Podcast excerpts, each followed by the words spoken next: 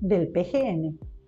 El presupuesto general de la Nación, PGN, que se proyecta para el siguiente año, implica la disposición de los tres poderes del Estado para la ejecución del gasto público. En otras palabras, ¿en qué se va a usar el dinero del erario? El gasto público debe servir para impulsar la reactivación económica, siendo que el año actual está por demás complicado en prácticamente todos los rubros de la economía y con una inflación que no vivíamos desde hace décadas,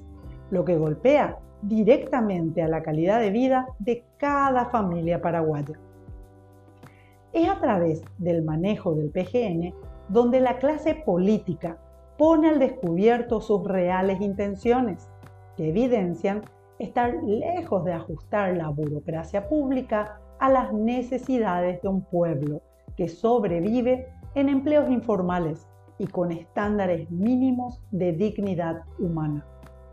Resulta bastante grotesco ver el despilfarro en sueldos de operadores políticos que bien entrenados sirven a sus amos de turno, aprovechando que muy pocos ciudadanos conocen el PGN como para evaluar la coherencia de la clase política y descubrir si ante la situación económica y social tan delicada que atraviesa el país, han sido capaces de cambiar la lógica que han construido en las últimas décadas.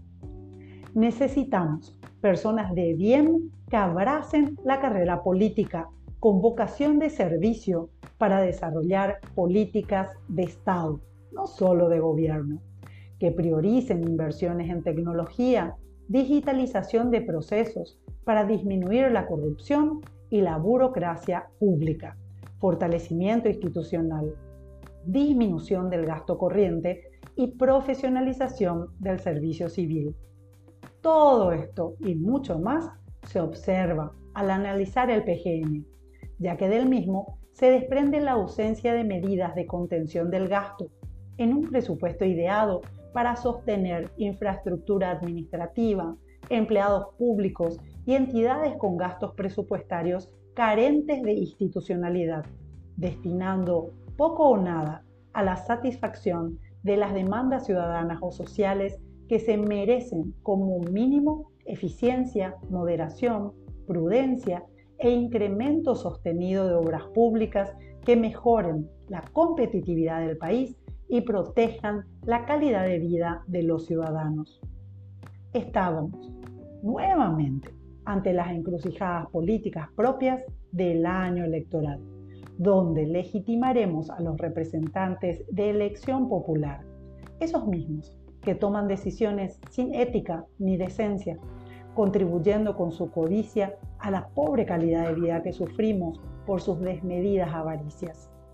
Para mantener sus privilegios, los malos ciudadanos devenidos en políticos tergiversan realidades para alinear discursos maquiavélicos que manipulan a un pueblo que no goza del derecho a educación de calidad,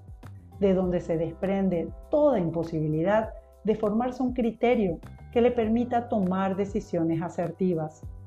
Y es justamente en el PGN donde se concreta anualmente la perversión del sistema,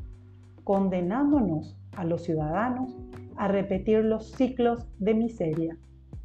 Dios nos salve de los corruptos e ilumine con bondad de corazón a quienes abracen la profesión de ser políticos.